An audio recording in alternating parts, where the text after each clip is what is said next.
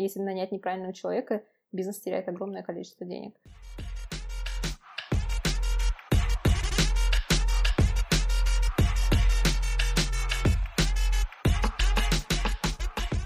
Всем привет! Это подкаст «Где лучше» и мы его ведущие Евгений Зинченко и Анна Минаева.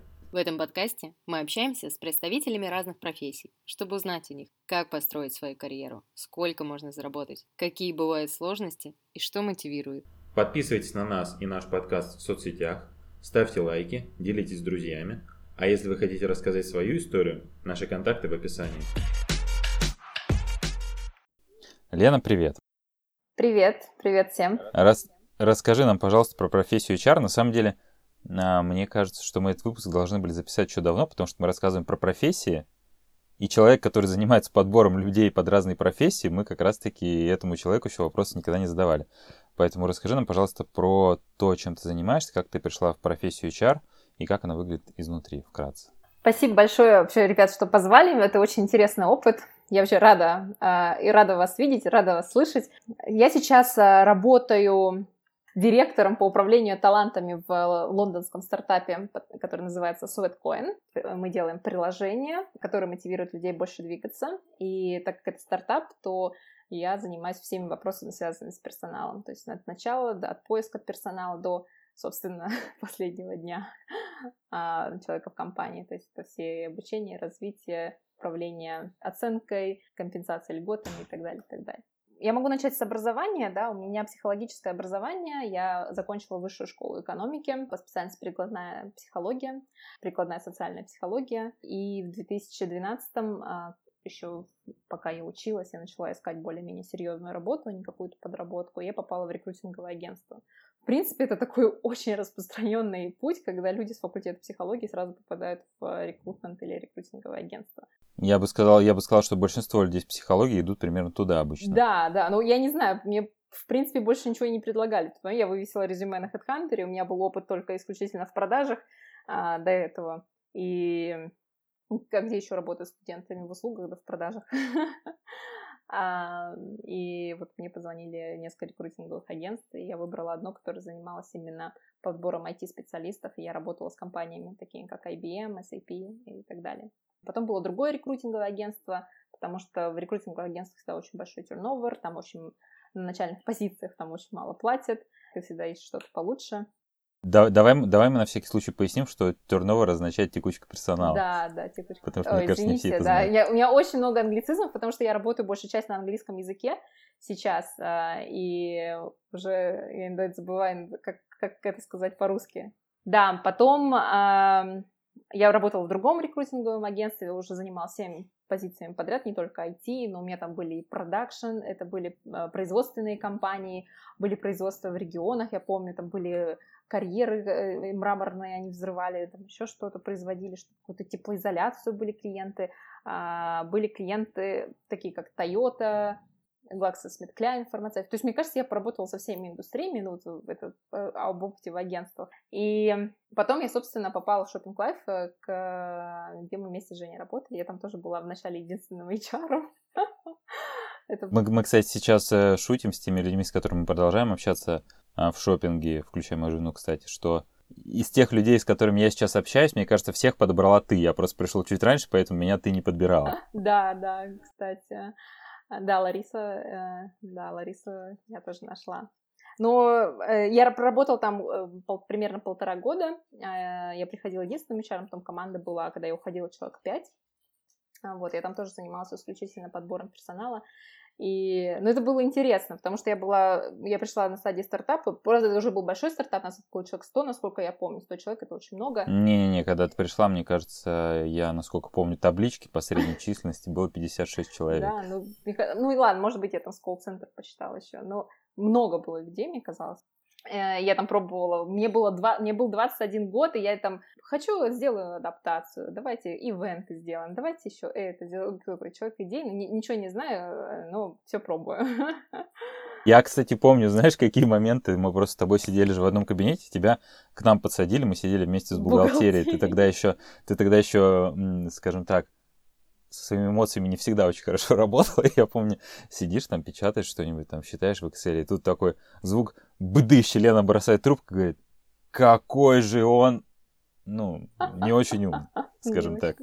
Ну, слушайте, на самом деле, если вот тоже говорить про профессию, то это одна из самых стрессовых вообще э, работ. Это очень у тебя нету никогда а, уверенности в результате, потому что твой результат зависит от очень огромного количества факторов. А, там, может, там, знаешь, не только, вот как говорят, у вас там uh, only там, three parties, да, там только ты, клиент, то, там, твой заказчик, кандидат. Но нет, у этого кандидата есть жена, например, которая против, чтобы он там переезжал, э, брал работу в этой компании, потому что у них офис в Химках, а они живут где-нибудь, не знаю, в Медведково еще, не знаю. И он, Мне, она... кстати, так в свое время не дали, извини, в Уганду переехать. Я хотел Серьезно?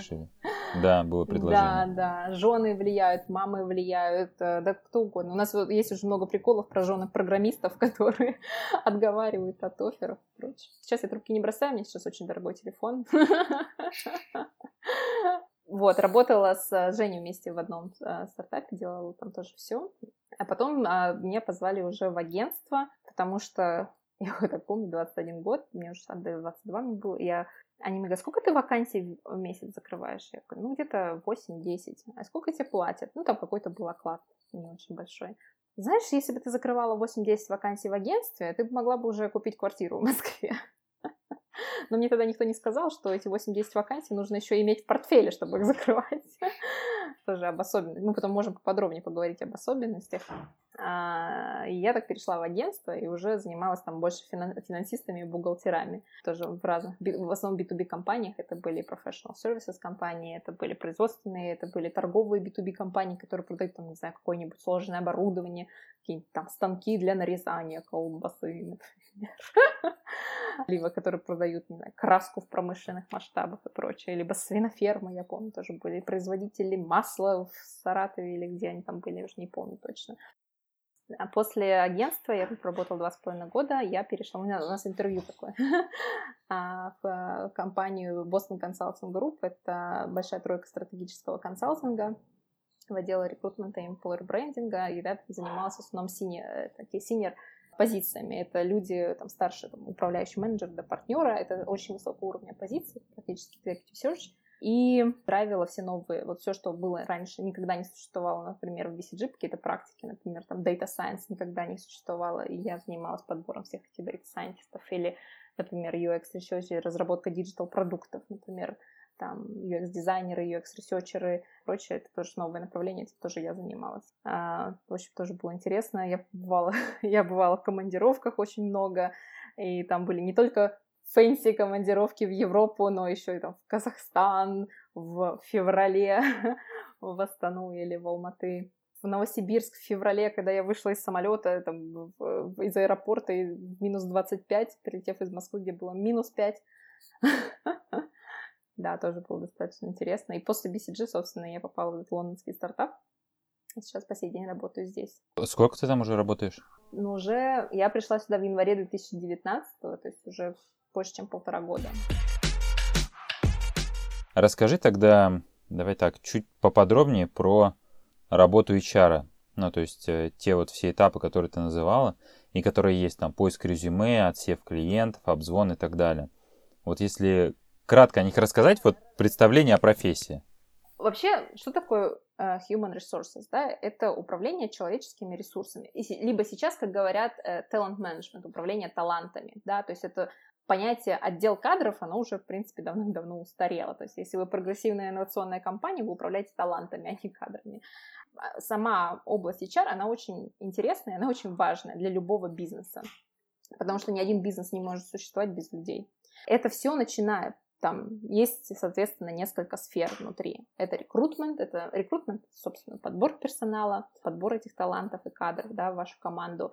Это администрирование, это все, что связано там с бумажными, не знаю, это все, что связано с контрактами, а, трудовым законодательством, а, это все, что там, не знаю, выплаты, больничные, отпуска и так далее, подсчет этого всего. Ну или, как правило, это тоже может немного пересекаться с бухгалтерией это компенсация льготы, это, собственно, там, какую вы зарплату получаете, почему вам именно такую зарплату дают, какие еще бенефиты различные, там, ДМС, вы договариваетесь, договариваетесь с разными компаниями, почему у вас ДМС именно от этой компании, другой, что у вас есть там бесплатно, кафетерий, например, или еще что-то. А, это все занимается компенсацией льготы. Ну, это совсем уж утрировано, да. А learning and development — это обучение и развитие персонала, да, это составление плана обучения и развития, это подбор курсов, вообще смотреть, что сейчас актуальное, какие навыки необходимы и прочее. Career development, это все, что связано с вашим карьерным развитием и прочее. Там очень много сфер на любой, на любой вкус на самом деле. И еще все зависит от компании, от индустрии, от размера компании и прочее. Понятно, что есть еще очень много, например, там охрана труда иногда тоже входит в часть в HR. HSA, Health Safety Environment и прочее. Это очень распространенная история, например, на производствах где особенно какие-нибудь взрывоопасные работы ведутся, или шахты имеются и прочее. Это тоже достаточно большой кусок. Соответственно, она очень разнообразная, очень интересная. Все зависит от того, естественно, где вы находитесь, в какой компании и так далее. Понятно, что в крупных компаниях там еще есть, там есть очень много других позиций. А есть среди коллег приоритет какой-то? То есть то, что считается вот прям самым крутым, интересным, и все хотят заниматься именно этим? Или тут по способностям, по умениям? Ну, для разного, для разных, скажем, а, сферы HR нужны разные навыки, да, понятно, что для там кадрового администрирования нужна там определенная усидчивость, внимательность, такой там, глаз, глаз юриста, умение там легко понимать э, трудовое законодательство, потому что оно в этом году в связи с удаленкой тоже очень сильно поменялось и прочее.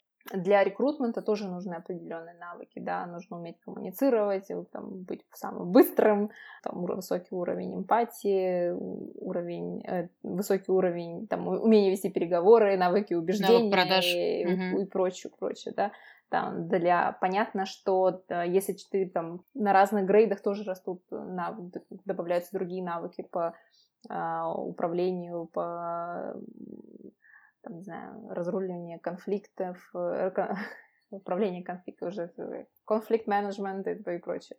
Все зависит от конкретной сферы и от конкретного уровня, на каком там позиции ты находишься.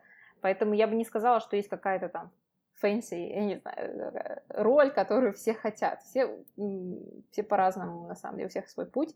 Но понятно, что так я пришла из рекрутмента, у меня очень много друзей-рекрутеров, которые потом перерастали уже там в, например, head of recruitment, либо переходили там в HR-бизнес-партнеры. Это что-то мини-HR-директора, который отвечает какой-то за определенный кусок бизнеса в какой-нибудь крупной компании. Да, или там, как я, например, переходили в управление талантами, потому что я просто сейчас работаю в небольшой компании. А из чего сейчас состоит твой день по работе? Что, что ты делаешь? Всегда по-разному, особенно сейчас, да, когда все меняется очень быстро в нашем мире. Никто не предполагал, да, что у нас вот в марте там все закроется и так далее, что нам нужно будет быстро там научить людей работать из дома и как это все сделать. То есть каждый раз, вообще, если ты работаешь, например, в какой-то digital, да, даже не важно, сейчас мир настолько, бы, настолько все быстро происходит, что в любой сфере нужно быть готовым к изменениям. Ну, наверное, там проверка почты стандартная, звонки с коллегами, с кандидатами, плюс очень много других проектов, например, там по онбордингу новых сотрудников, по адаптации сотрудников, какие-то а, я делаю очень много активностей с employer branding, то есть развитие внутреннего бренда компании как работодателя, да, то есть мы хотим, чтобы лучшие из лучших, даже не то, что лучшие из лучших, а лучшие из подходящих хотели к нам прийти. Каждый день абсолютно разный. Здесь нет никогда так, что у тебя каждый день одно и то же. Ну вот я не помню такого, чтобы я прям сильно скучала. Но, наверное, те, кто подбирает операторов колл-центра, наверное, да, скучают. Хотя, мне кажется, сейчас уже не подбирают их, потому что, мне кажется, все это автоматизировали уже давно. Массовый подбор уже делается давно-давно роботами. Слушай, ну если, если ты затронула операторов колл-центра, я просто помню, что тоже ну, сталкивалась с этими вопросами. Ты бы как вообще определила, понимаю, что это, это очень разные естественно, подходы, когда ты набираешь людей для масс-маркета, то есть там какие-то продавцы, мерчендайзеры, оператор колл-центра, и когда ты подбираешь людей в professional services, насколько вот, ты могла бы со своего опыта рассказать, как это отличается? Ну, во-первых, это абсолютно два разных процесса, да, то есть у тебя совершенно другая воронка кандидатов. Понятно, что э, массовый... Во-первых, я не могу сильно много рассказать про массовый подбор, потому что я им никогда не занималась. Это никогда не было моей сферы. То есть у меня всегда были такие довольно сложные позиции, а, такой либо среднего звена, либо там высшего звена, а, либо какие-то очень редкие, но там, очень востребованные специалисты, как сейчас, например, программисты. В массовом подборе понятно, что у тебя ниже требования, да, там, условно, что нужно для оператора, да, чтобы он умел говорить, условно, да, там, или там, вести базу и так далее. То есть тебе, у тебя не так много требований, соответственно, у тебя очень много кандидатов на эту роль. И там очень э, такой э, время, это время затратный процесс. То есть тебе очень много нужно приложить усилий, чтобы, например, всех этих кандидатов обработать, пригласить и прочее. И там, естественно, проходит масса э, интервью, проходит в группах и прочее. Как правило, сейчас я, конечно, не знаю, как, э, возможно, много поменялось. Мне кажется, что сейчас все это делают роботы. Уже давным-давно есть такая программа, как робот Вера, которая обзванивает там всех по Э, по базе, например, они интегрируются с ATS-системой. Это, ATS э, — это Application Tracking System, где, собственно, все кандидаты обычно хранятся. И они начинают обзванивать и записывать на интервью и присылать все автоматизированно. Слушай, а как, как это вообще работает? То есть робот задает тебе вопрос, ты отвечаешь, он на основании этого приглашает тебя или нет? Ну, например, да, у тебя есть э, список кандидатов, да, робот начинает их прозванивать. Я, там, вам интересна эта вакансия? Да, там, например, э, там, вы можете работать полный день, там, да, там, там не так много требований, условно. Так, когда вы можете подойти на интервью, выберите из этих опций, и все, приходите на интервью. Я не знаю, если честно, я там внутри никогда не смотрела, но я была однажды на массовом интервью, то есть когда я собеседовалась в компанию Adidas на позицию продавца-консультанта, когда мне было 18 лет, и я искала хоть какую-то подработку. И я пришла на массу, то есть я заполнила анкету, мне прислали письмо, приходите тогда-то в наш офис, и там нас было человек 40, вышел HR-менеджер, она рассказала попросила заполнить анкеты, потом она смотрела эту анкету и вызывала каждую, и давала одному, каждому человеку по одной минуте для, одной минуте для самопрезентации. И там ты должен был коротко, быстро за одну минуту рассказать, собственно, кто ты, что ты, для чего ты здесь, собственно, и все. И потом она там отложила 8 анкет и сказала, остальные свободны. А у меня тоже был опыт, кстати, массового интервью, но нас было человек 15, нас просто собрали за круглым столом, мы собеседовались на позицию там в колл-центр. И как выяснилось, что я был единственный человек, который вообще прочитал про компанию, потому что все остальные, ну, просто ничего. И меня одну из этих взяли. Тоже тут.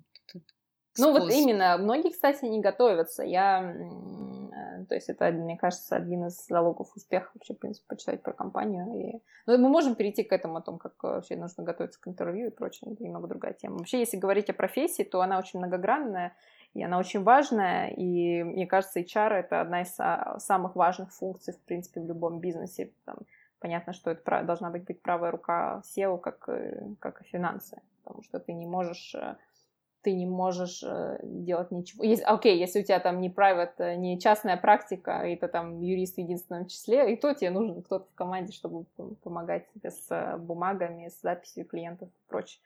Э, всегда приходится сталкиваться с подбором персонала. Это постоянный рекрутмент, если у тебя есть свой бизнес. Любой, любой хороший менеджер должен уметь э, подбирать персонал. У меня вопрос был э, с точки зрения полезности. Ну, вот такой, то, что я тебе писал вопрос, популярный миф, а, когда люди часто думают, что HR это такая немножко бесполезная прослойка между кандидатом и самой компании. Если посмотреть там в интернете или даже от кого-то из знакомых послушать, это очень частая история, когда HR считают некомпетентными, типа вот, мне там какая-то девочка задает какие-то глупые вопросы, да мне бы лучше поговорить с начальником. Ты вот с другой стороны баррикад, что скажешь? Ну, я знаю такие истории, я сама была кандидатом, и я тоже сталкивалась с, с разными рекрутерами и разными HR в том числе. И я тоже могу много что рассказать, но как бы в любом... Давайте так, в профессию э, довольно низкий порог. Нам, нам не нужны какие-то суперспецифические навыки для того, что там какие-то знания. В конце концов, мы не, не физики и ядерщики, да, то есть, то есть нету какой-то... Человек может абсолютно любым образованием прийти в профессию, то есть очень низкий порог входа. Поэтому есть издержки, э, соответственно, есть э, не очень компетентные кадры, мы ничего не можем, типа, как в любой другой а, профессии. И, конечно, с точки зрения, если говорить с точки зрения бизнеса, да, то HR всегда должен быть на стороне бизнеса. То есть основная задача – это решать проблему. Да, какая у нас проблема? Например, нет человека, ему нужно срочно найти кого-то, кто будет максимально подходящим и будет качественно, хорошо выполнять эту работу и принесет ценность бизнесу. с точки зрения HR, что нужно сделать? Нужно максимально сэкономить время а, нанимающего менеджера, то есть подобрать таких кандидатов, которые действительно подходят на эту роль, и отсеять неподходящих, и все. Поэтому здесь э, исключительно бизнес, здесь нет ничего личного. Поверьте, эти девочки не думают о этих кандидатах потом, что там я кого-то обидела. Нет, мне кажется, нужно решать проблему бизнеса. Бизнес платит, а не кандидат.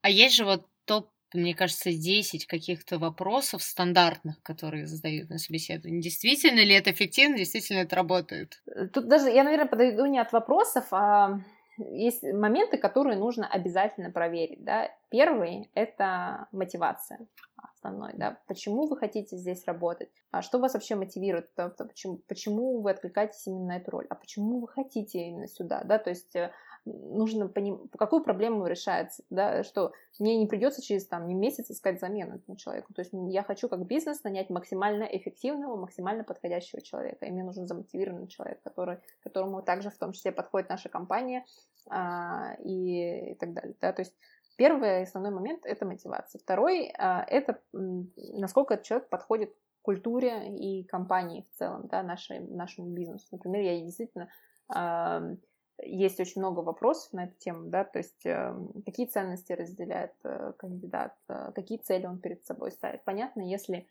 вы идете, не знаю, в компанию, которая такая вся добрая, пушистая. Эко-френдли.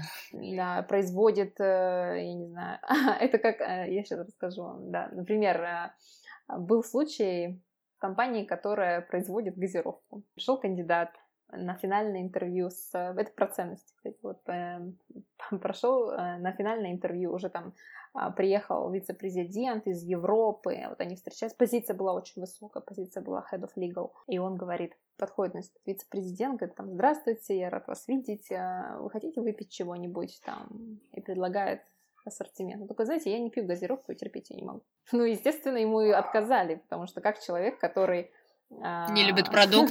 который не любит э, продукт, может работать в этой компании, да, то есть он не подходит уже по каким-то таким базовым вещам. И третье — это гигиенические факторы, ну, элементарно, да, там, а, насколько для вас важна удаленность от дома, э, заработная плата, насколько она в рейнже том, которым готова предлагать компания, там, что еще важно, да, какие у вас э, основные критерии, по которым вы выбираете будущего работодателя и так далее. Если человек хочет, например, идет э, условно стартап и говорит, мне нужна спокойная работа с 9 до 6, ну, это странно. То есть мы явно такого не возьмем. А спокойно работать с 9 до 6 нужно найти какую крупную компанию, где понятные стабильные процессы, где все структурировано, уже сто лет назад придумано, и не надо ничего нового изобретать понятно, что человек, э, но люди более предпринимательского склада, да, которые там хотят мир передумать, понятно, что они более подходящие для... Каждом случае, я, я считаю одно, что нету плохих или хороших кандидатов, есть подходящие либо неподходящие. Все. То есть здесь нету никакого rocket science.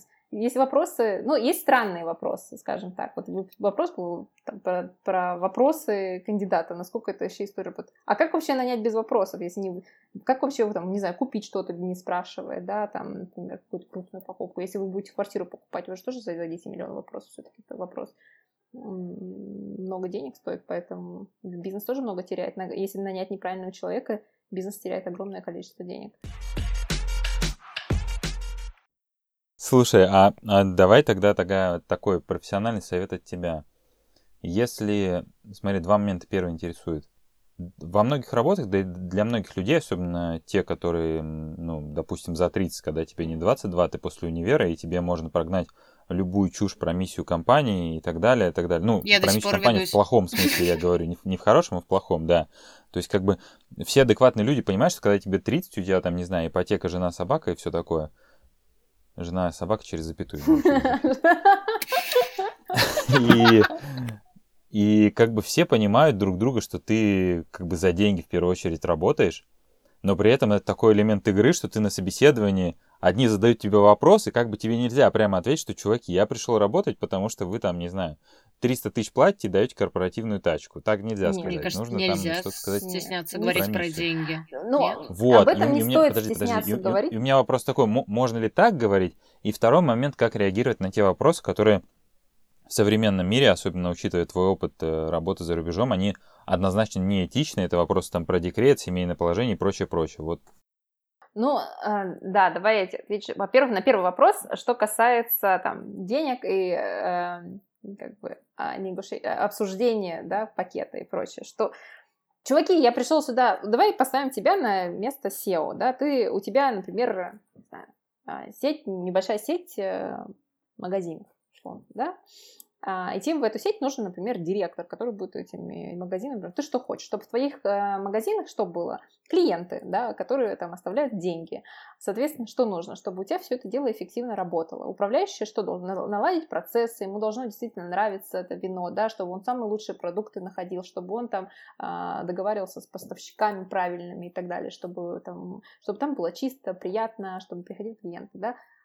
А когда человек приходит и там говорит, что, слушай, э, я здесь чисто за денег, а не из-за того, что мне нравится там вино и делать своих клиентов счастливыми и просвещать их, посвящать их культуру вина, то понятно, что ты, наверное, не захочешь работать с таким человеком.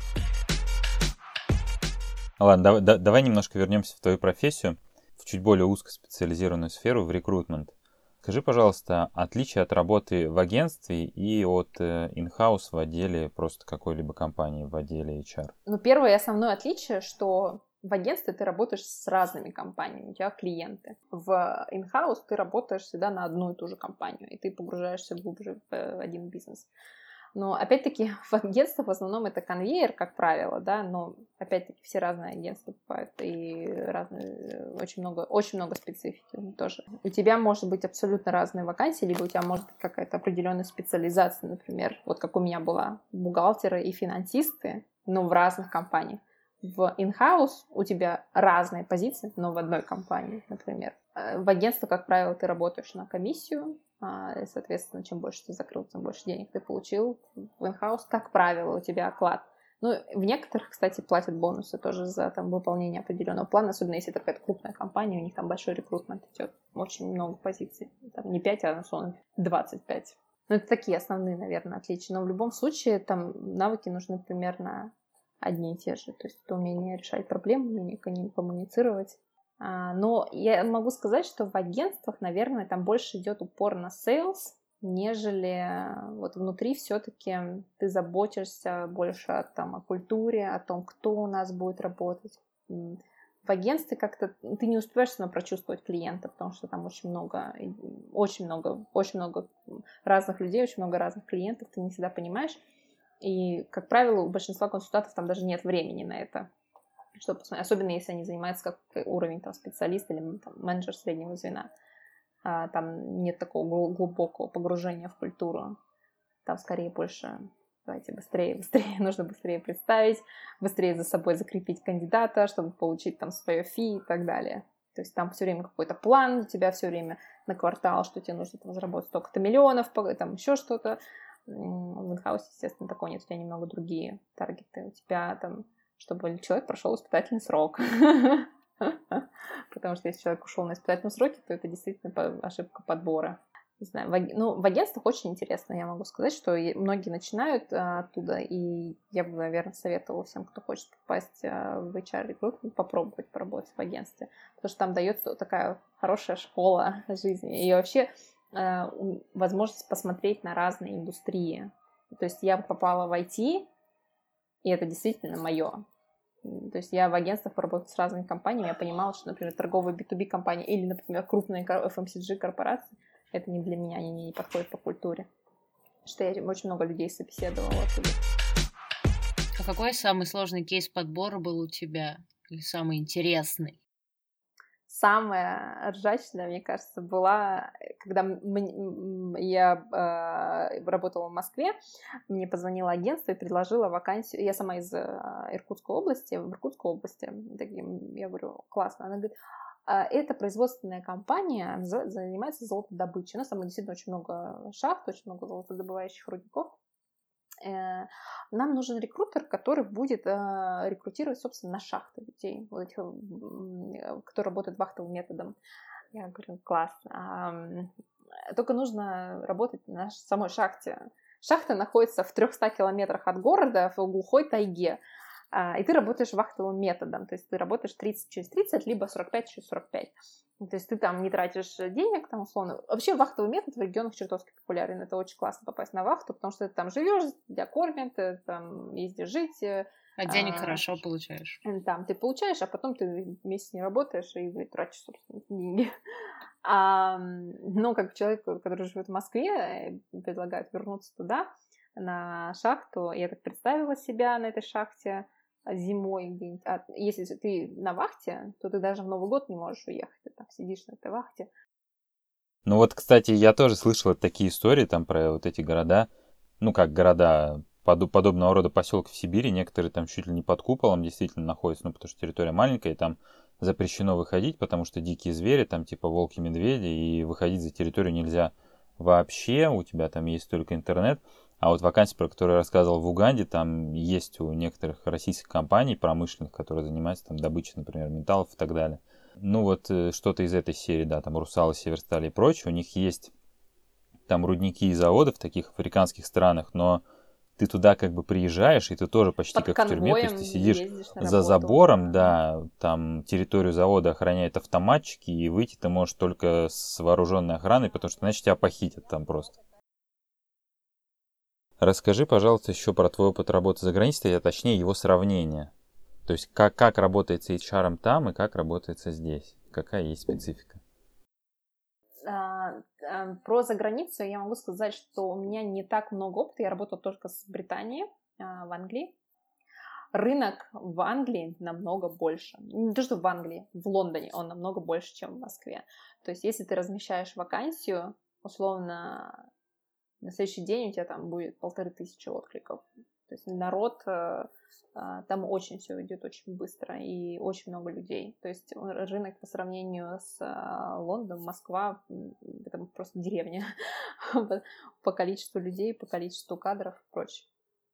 А, в Англии при этом все идет чуть медленнее, чем потому что у людей дольше notice period, то есть ты спрашиваешь, э, это а, период э, уведомления работодателя о том, что ты уходишь. Как правило, это минимум месяц, минимум, а тут 2-3 месяца, в зависимости от, роли, от уровня роли. Это может быть и полгода, если на уж. Но у нас в России это две недели. Ну и то есть тебя попросят, может, месяц поработать. А можно вообще за три дня уйти. А у них такого нет. То есть там очень долго все. То есть ты можешь еще долго-долго ждать кандидата. Например, а, пишут вот если в России разместить вакансию, очень мало людей тебе напишет напрямую LinkedIn. Наверное, потому что он заблокирован у нас.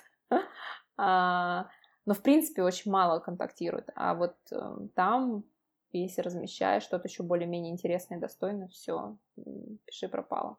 А если ты разместишь еще где-то на какую-нибудь позицию разработчика где-нибудь на Angel List, то тебя атакуют, мне кажется, все разработчики из Индии.